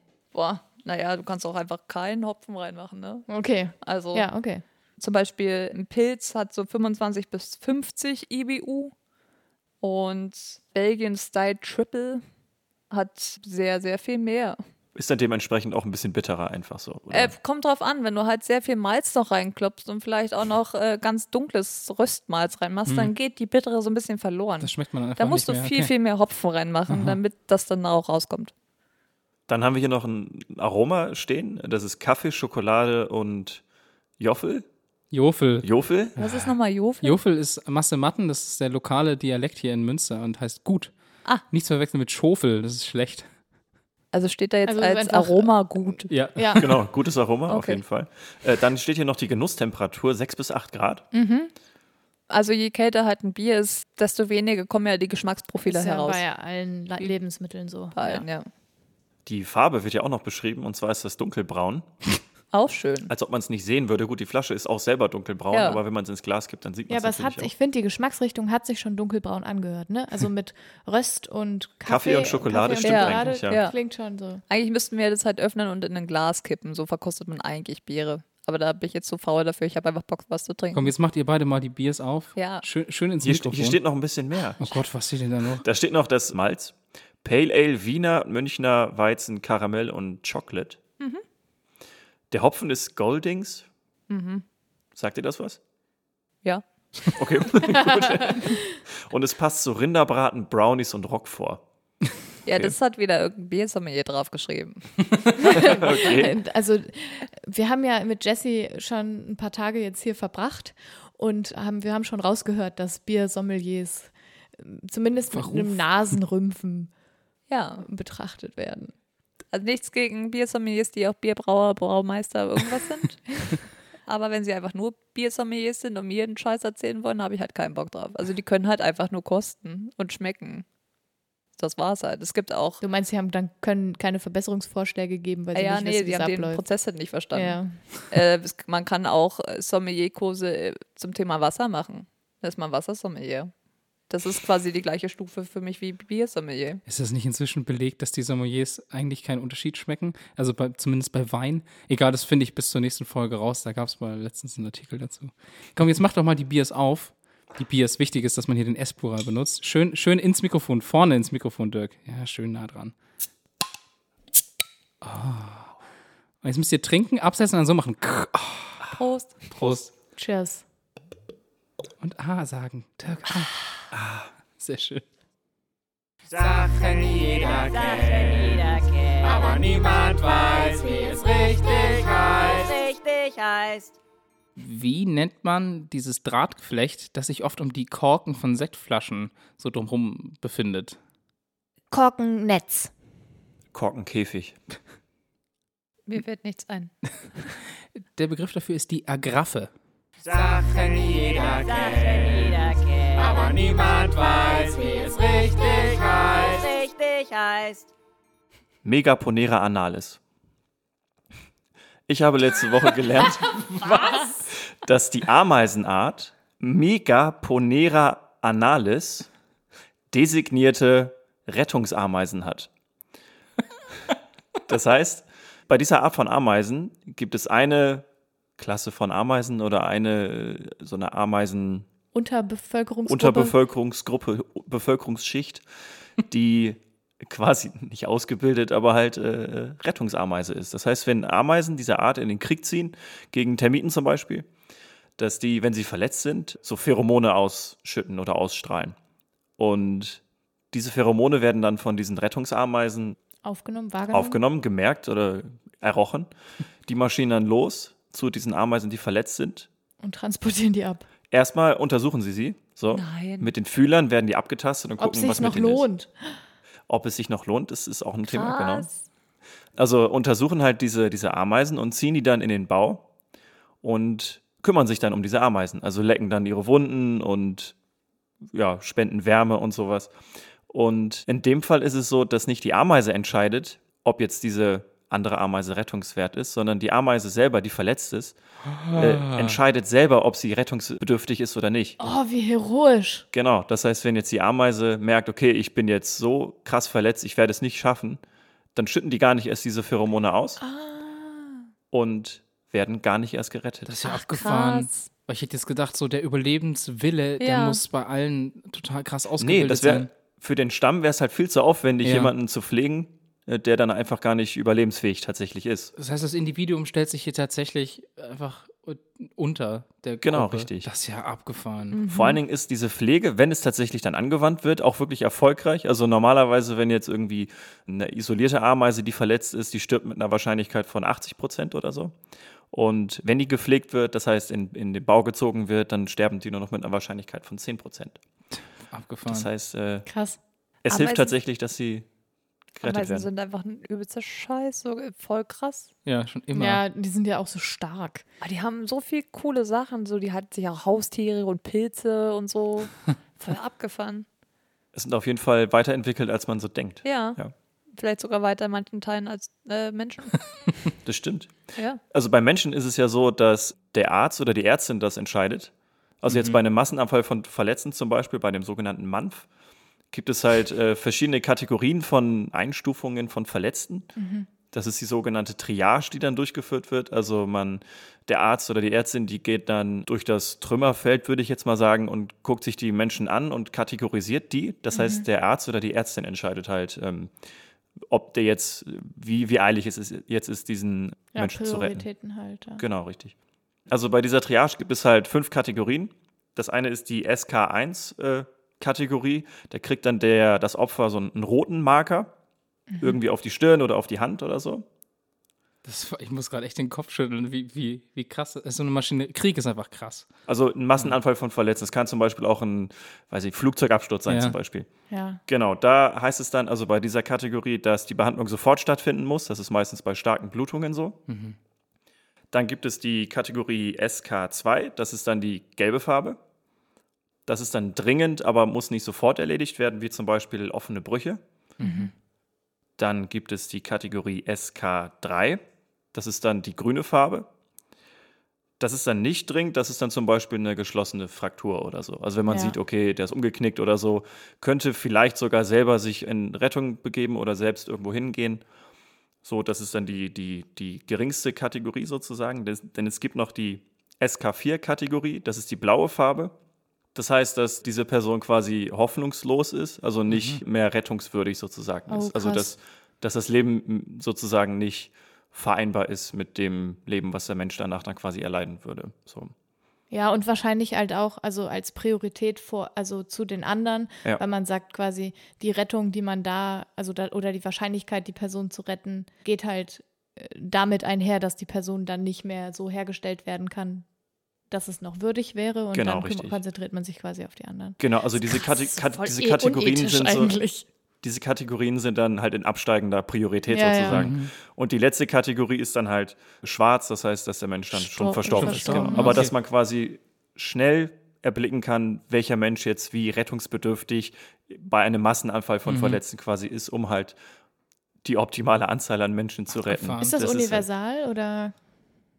Also ich weiß, dass es in Deutschland so praktiziert wird und ich könnte mir vorstellen, dass es da vielleicht eine andere Methodik auch in anderen Ländern vielleicht gibt, ähm, aber das wird so tatsächlich auch umgesetzt. Was machst du denn, wenn es einen Massenanfall bei so einem Holy-Festival gibt? Eine große Triage aufbauen. Also, Nee, was ich bleibt denn anders drüber? Mei- Ich frage nur, weil die Farben haben sie ja schon im Gesicht, weißt du? so, ach Gott. Tschüss. Dann nimmt man sich halt einen Zettel oder so und hängt es den um So Hals. Post-it-Notes. Nee, Ah, es ja. gibt tatsächlich, also das habe ich, glaube ich, mal früher im Bio-Unterricht irgendwie gehört, dass es auch Situationen gibt, wo halt so Karten verlegt werden Ah, krass. und die dann halt verschiedene Farben haben. Und wenn man halt sieht, okay, man hat eine grüne Farbe irgendwie auf sich, dass man halt zum Eigenschutz quasi dann, also guckt, ob auf der Karte vielleicht eine andere Farbe auf der anderen Seite ist und das einfach umdreht, dass man halt quasi signalisiert, dass man äh, stärker verletzt ist, obwohl man vielleicht nicht so stark verletzt ist, einfach um sich selbst Einen Vorteil zu verschaffen. Vorteile zu verschaffen, weil man vielleicht Angst hat und denkt, dass genau man nicht das überlebt. Gegenteil von Ameisen, würde ich sagen. Ja. genau. Ist wirklich so, ja. Voll der Arschloch-Move, finde ich, weil es gibt halt einfach dann Leute, die halt stärker Ja. verletzt sind und Ja. schneller ran müssen und mehr Schmerzen haben als man selbst. Ja, aber es gibt halt auch Leute, die gehen halt mit einem Schnitt im Finger in die Notaufnahme. Das stimmt. Ja, dann müssen sie halt drei Stunden warten, ist ja auch okay. Ja, aber Also wir, wir sollten es einfach so wie Ameisen machen. Wenn wir merken, dass es so schlimm ist, dass wir nicht gerettet werden sollen, dann sollten wir auch Dann bleiben wir zu Hause. bleiben wir zu Hause Ja. und machen einfach gar nichts. Genau. Kannst mich ruhig zurücklassen. Ich komme allein klar. Rette die anderen.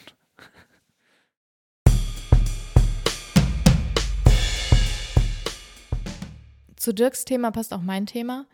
Und zwar Rettung wäre ganz nice in solchen Fällen. Und zwar habe ich vor drei Nächten ein ziemliches Schockerlebnis gehabt. Die anderen drei kennen das schon. Und ich erzähle es euch jetzt nochmal kurz hier. Ich bin nachts auf die Toilette gegangen. Wir haben so ein Badlicht, das ist äh, schummrig, aber man sieht quasi, was passiert, wenn man das Licht nicht anmacht. Und ich habe die Tür nicht abgeschlossen, saß also auf dem Klo und auf einmal geht die Tür auf und das Licht an, Licht wieder aus, Licht an, Licht wieder aus. Und ich habe mich zu Tode erschreckt. Also mitten in der Nacht. Und es war halt Tim. Entschuldigung, es war nachts um drei, ich bin noch verjetlaggt und ich wach halt nachts um drei auf und ich dachte, ich gehe auch mal auf die Toilette, wusste aber nicht, dass Hannah da schon ist. Ja, ohne zu gucken, ob ich noch im Bett liege oder nicht. Und ich habe mich halt so erschrocken, dass ich losgeschrien habe, wie so eine Alarmanlage. und wie? Ja. Und ich habe quasi, also letzte Woche gelernt, wie mein Alarmsystem funktioniert. Sehr laut. Und dann habe ich mich gefragt, warum bin ich eigentlich nicht weggelaufen? Und woher weiß der Körper das? Also, weil ich kenne andere Schrecksituationen, in denen ich sofort zur Flucht angesetzt habe und habe dann gedacht, wie sortiert das Nervensystem das eigentlich? Und es gibt quasi zwei Systeme im Körper in solchen Schocksituationen oder Schrecksituationen. Und das eine ist das Paniksystem, das andere ist das Furchtsystem. Und das Furchtsystem funktioniert eben so, dass es auf einen Kampf oder ein Fluchtverhalten sich fokussiert. Und das hängt mit dem Sympathikus zusammen.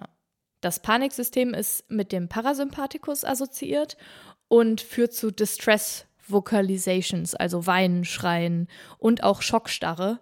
Die Schockstarre kommt evolutionär daher, dass man nicht gefressen werden wollte von den Raubtieren, aussieht, weil man ne? quasi Ja. schon tot aussah. Und dann friert man halt so ein. Und das Gehirn entscheidet in Sekundenbruchteilen, kann ich fliehen oder kann ich nicht fliehen. Und je nachdem wird in das eine System oder das andere System geschaltet. Das Krass. ist ultra abgefahren. Ja. Und in der Situation in diesem Badezimmer gab es halt nur die eine Tür, die aufging in der Dunkelheit. Entschuldigung. Ich hätte quasi nicht weggekonnt. Also, was macht mein Körper? Paniksystem an, losschreien, Hilfe rufen. Wenn du jetzt noch so, so gefroren von der Toilette gefallen wärst. Ich, ich war wirklich, also ich war bewegungsunfähig in dem Moment. Ich saß halt da und habe geschrien. Und dann Stimmt. irgendwann hat halt die Schockstarre sich aufgelöst und dann äh, konnte ich vom Klo aufstehen und habe losgeheult. Ja, klar. Ja. Sehr laut und sehr unkontrolliert. ja, es klingt lustig, es war wirklich schrecklich. Selbst, also sie hat so laut geschrien, dass ich mich selber so erschrocken habe, dass ich kurz davor war, vielleicht auch. Nee, ich habe mich für die Flucht entschieden. ich habe tatsächlich die Tür sehr schnell wieder zugemacht. Was ich mich aber bei der ganzen Geschichte gefragt habe, warum hast du das Licht an und ausgemacht, Tim? Ich habe das Licht angemacht, habe dann äh, gemerkt, dass sie drin ist. Und dann habe ich aus Reflex einfach das Licht sofort wieder ausgemacht. Das ist wie, wenn, kennst, kennst du das, wenn jemand im Bad ist und das Licht ist an und du machst es aus versehentlich, weil du Ja. es anmachen willst und dann machst du es Aber du hast es dann an. nochmal angemacht. Ja, ich war, also ich Weil war ja auch Ja, du warst auch im Schock. Ich war Man auch, erschreckt sich dann ja und Ja, macht ich dann hab dann so- irgendwie also was. Ja. Ja. Ja. Also es war zufälligerweise war das wirklich die Nacht auf Halloween, ne? Ja, und ich war also wirklich ein bisschen enttäuscht, dass die Nachbarschaft nichts mitgekriegt hat, weil ich hatte eigentlich schon das Gefühl, dass der Schrei Oh, du relativ warst so laut, war. Du warst so laut, ja. Ähm, aber vielleicht war auch die Nachbarin, die oben drüber wohnt, also wir wohnen Hochparterre, in der Nachtschicht, die ist nämlich Kinderärztin, deswegen hat sie es vielleicht nicht gehört. Oder sie hat halt geschlafen und Ja. hat es nicht mitgekriegt. Also es ist schon ein bisschen wie so ein Bunker hier, die Wohnung. Aber das ist das, was mich nachhaltig besorgt im Nachhinein, weil ich mir denke, wenn hier mal wirklich was passiert und ich schreie, hört mich keiner. Ja. Ich bin noch da. Ja, hm. So lange jetzt aber nicht nett. Also es ist schon interessant, wie krass das Gehirn da umschaltet. Und durch dieses Fluchtsystem werden ja dann auch teilweise übermenschliche Kräfte mobilisiert, die wirklich übermenschlich sind, weil die Neurotransmitter auf so einem hohen Level quasi ausgeschüttet werden, dass die Muskulatur plötzlich völlig absurde Sachen leisten kann. Kraftmäßig, ausdauermäßig und so weiter. Ist aber auf Dauer, also man könnte ja sagen, geil, Superkräfte, aber ist auf Dauer super gefährlich und führt halt zu Herz-Kreislauf-Versagen Ja, und klar. so weiter. Und ja, ähm, please don't scare me anymore. No.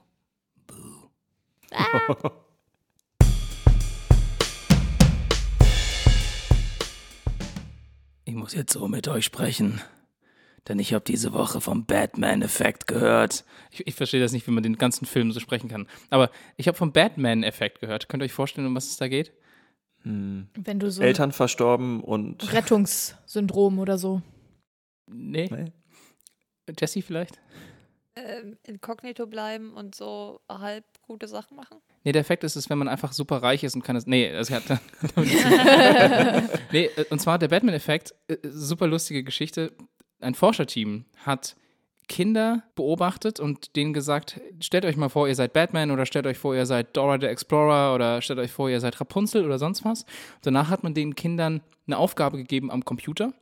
Das war so ein Task, die mussten irgendwie auf so Käsescheiben drücken, damit Katzen die nicht fressen, irgendwie sowas. Und der Task war prinzipiell unendlich, konnte man unendlich lange machen und die sollten selbstständig halt sagen, wann sie aufhören. Und was rauskam war, dass die Leute, denen man vorher gesagt hat, dass sie Batman waren, am allermeisten gearbeitet haben. und das ist der Batman-Effekt. Das heißt, die Leute hatten, also die, die Kinder hatten das Gefühl, wenn sie Batman verkörpern, müssen sie mehr bringen, müssen, die, haben Verantwortung. mehr Verantwortung. Und man ist sich noch nicht ganz sicher, warum das so ist. Mit großer Macht kommt große das hat Verantwortung. Spider-Man Ich gesagt. weiß, sorry. Falsches Universum. Ja, genau. Aber man geht davon aus, dass den Kindern eben Batmans Ruf bekannt ist. Also Batman ist jemand, der immer arbeitet, immer das für das Gute steht und der Tag und Nacht dafür sorgt, dass die Welt ein besserer Ort ist. Und ja, dann und Burnout hat. Ja, das kommt in den Comics wahrscheinlich nicht so viel vor. Vielleicht in so modernen Comics, weiß Also ich in den Filmen, finde ich, merkt man das ultra krass. Ja. Das nervt Ja, mich okay. an den Filmen auch voll Aber so hart, kennt weil er man sein Batman eigenes halt nicht. Burn Burnout ignoriert. Ja. Aber so kennt man halt Batman irgendwie nicht. Aber jeder kennt Batman und kennt ihn so als, als jemand, der ganz viel Gutes tut. Und die Kinder denken sich halt so, es geht hier ja auch um, um Batmans Ruf. Ne? Also ich, wenn ich, Ich jetzt jetzt wenig Batman, ich muss jetzt auch so sein wie Batman. so ein bisschen, sonst, ne? äh, Also ja. wenn ich jetzt wenig leiste, dann passt das nicht zu dem, was Batman verkörpert. Also davon gehen die ForscherInnen aus. Und das ist der Batman-Effekt. Krass. Also das heißt, wenn ihr wollt, dass eure Kinder später mehr arbeiten äh, oder, ja, oder mehr, mehr leisten oder oh solche, Gott. das, Dann also es nenne ist ich mein wirklich, Kind Batman. nee, Kann man das als Chef auch für seine MitarbeiterInnen machen? Das Einfach weiß sagen, ich nicht. so, ihr seid jetzt die Avengers Ihr und seid äh, müsst jetzt, ja, äh, ihr seid die Avengers. Oh, ich wäre so gerne ja, aber dann wäre Avenger. ich Thor. Dann würde ich nämlich die ganze Zeit nur Bier trinken und Ja, Fortnite zocken. Ja, aber erstens ist das jetzt ein Spoiler für den letzten Film und zweitens ist, ist das ja nur der letzte Teil von Thor. Und drittens, bitte hört auf, den Kapitalismus zu verherrlichen. Okay. Stimmt. Auf jeden Fall, das war der Batman-Effekt. Okay.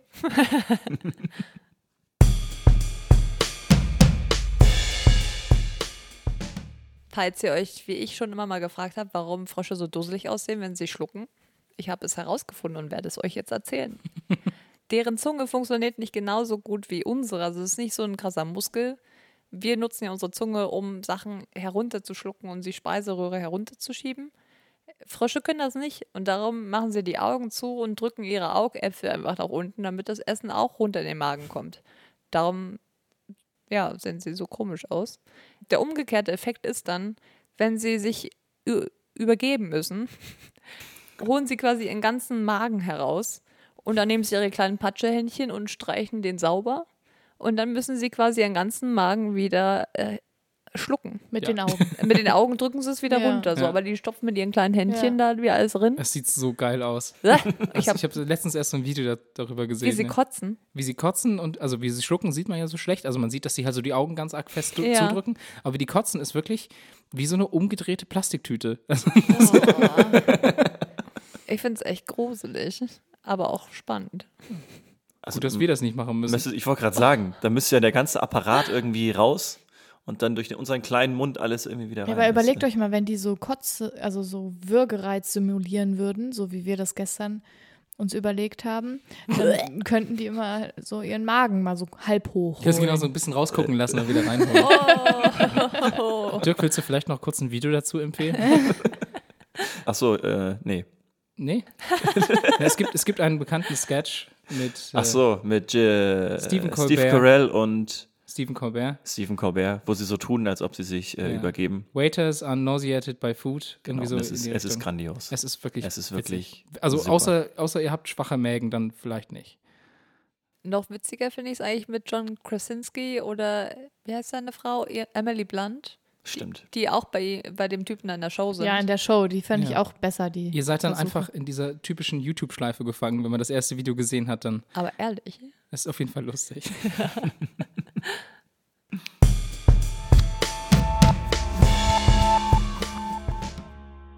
Die Folge ist hiermit zu Ende. Weil unser erster Teil diesmal so speziell war, haben wir uns dazu entschlossen, den Rest sozusagen wegzulassen. Aber wir wollen euch einen tollen Tipp nicht vorenthalten. Also wir feiern heute nicht nur die Tatsache, dass wir zum ersten Mal einen, Einen richtigen Gast haben, ja. Gast hatten, was ich wunderbar finde. Nochmal, also ich habe es zwar schon zwei, dreimal gesagt. Vielen, vielen lieben Dank, Toll, Jessie. toll, toll. Ich hoffe, den Leuten da draußen hat es auch gefallen und die trinken jetzt ihr Bier mit mehr Wissen Bewusstsein, ja. darüber. Genau. Aber es gibt noch eine andere Kleinigkeit, die wir feiern können. Und zwar feiert das Internet momentan ihren 50. Ihren, ja, sagt doch das Internet den 50. Geburtstag. Wup, wup. Ohne Internet würdet ihr uns heute wahrscheinlich nicht hören, weil ich glaube nicht, dass wir Doch, wir hätten eine Radioshow. eine Radiostation. Klar. Okay. Das, also, das Internet damals nur zwischen zwei Rechnern und einem Telefongabel. Heutzutage ist das alles schon ein bisschen spannender. Das Einzige, was mich nervt, ist, dass heutzutage sehr viel auch Negatives vor allem im Internet passiert und sehr viel Hass und blöde Sachen. Und ich möchte eigentlich noch mit so einem kleinen Tipp, den ich vor zwei Wochen gelesen habe, die Folge beenden. Und zwar war das ein Artikel, der hieß How to Make the Internet Less Depressing. Und er hat nämlich gesagt, wenn man sich mal überlegt, gucken wir uns Facebook und Instagram an, wenn ich was Schlechtes sagen will, muss ich immer einen Kommentar schreiben, weil es gibt keine andere Möglichkeit, meinem Unmut quasi Luft zu machen. Wenn ich sagen will, ich finde was gut, dann, dann wird das genau, dann wird das in einem Herz oder in einen Daumen hoch reingepresst und da ist wenig Aussagekraft drin. Das heißt, eigentlich ist es genau das Falsche, was wir machen sollten. Wir sollten eigentlich dem Positiven mehr Raum geben und dem Negativen weniger. Das heißt, wir bräuchten eigentlich einen Dislike-Button, der aber nichts macht. Das ist so eine Sache. Aber dieser Artikel hat einen Tipp genannt, den ich irgendwie schön fand, und zwar zu sagen, jedes Mal, wenn ich ein Bild like oder einen Artikel like, dann sollte ich auch einen Kommentar da lassen. Einfach, auch wenn es nur kurz ist, cool, es hat mir gefallen oder danke. Das fand ich einfach eine sehr interessante Sache, weil es viel Positives bewirkt. Einerseits fühlt sich die Person besser, die den Beitrag geschrieben hat. Andererseits fühle ich mich besser, weil ich das auch kundgetan habe und ich kann natürlich auch dafür sorgen, dass dann darunter eine, vielleicht auch eine, ein Gespräch entsteht und es gibt weniger Raum für Negatives, was sonst unter den Videos steht. Und das fand ich so nett, dass ich es heute eigentlich in meine Tims Tipps gepackt hätte. Und jetzt machen wir es einfach so, weil ich das schön finde und vielleicht macht ihr das ja auch, wenn ihr die Folge hört. Lasst uns doch einen netten Kommentar, Kommentar, da. ja. Ja. Oder ja, versucht's mal. Vielleicht, ihr müsst ja auch nicht bei jedem Bild oder so, was ihr macht, das machen, aber versucht vielleicht ein bisschen mehr zu machen, einfach um ein bisschen mehr ja, Liebe und Freundlichkeit und äh, auch Dankbarkeit irgendwie auch ins Internet zu bringen. Das fände ich sehr schön. Und mit diesen sehr pathetischen Worten möchte ich mich bedanken. Es war eine sehr, sehr spannende Sendung. Es hat mir sehr, sehr gut gefallen. Und es ist einfach immer wieder schön, wenn wir auch alle zusammensitzen. Das stimmt. Heute in Münster. Dirk ist extra hergefahren mit Zuckerwattemaschine. Was? Ach, das weißt du noch gar nicht. Wir machen Nein. gleich noch eine Runde Zuckerwatte nach dem Essen. Was? Ich liebe Zuckerwatte sehr. Richtig. Und äh, Jessie, dass du extra hergekommen bist, äh, super, super vielen lieben großen Dank. Du kriegst von uns jetzt auch gleich nochmal Essen Und Zuckerwatte. und Zuckerwatte. und äh, vielleicht noch ein oder zwei Bierchen, die wir im, im Kühlschrank kalt gestellt Ja, haben. danke schön. Und uns bleibt nur noch zu sagen, nächste Folge in zwei Wochen mit dem Thema Unsichtbar. Unsichtbar. Vielen Dank, dass ihr wieder zugehört habt. Vielen Dank, Jessie, nochmal. Hanna, Dirk, vielen Dank. Es war wieder wunderschön. Und wir sehen uns. Ja, wir sehen uns beim Nein, nächsten Mal. Tim, wir hören uns. Ich kann nicht einschätzen, ob das Absicht ist. Nee, ich mach's nie absichtlich. Ich merke es dann jedes Mal beim Sprechen. Alles klar. Dankeschön. Macht's gut. Vielen Ciao, ciao. Dank. Ciao. Ciao. Ciao.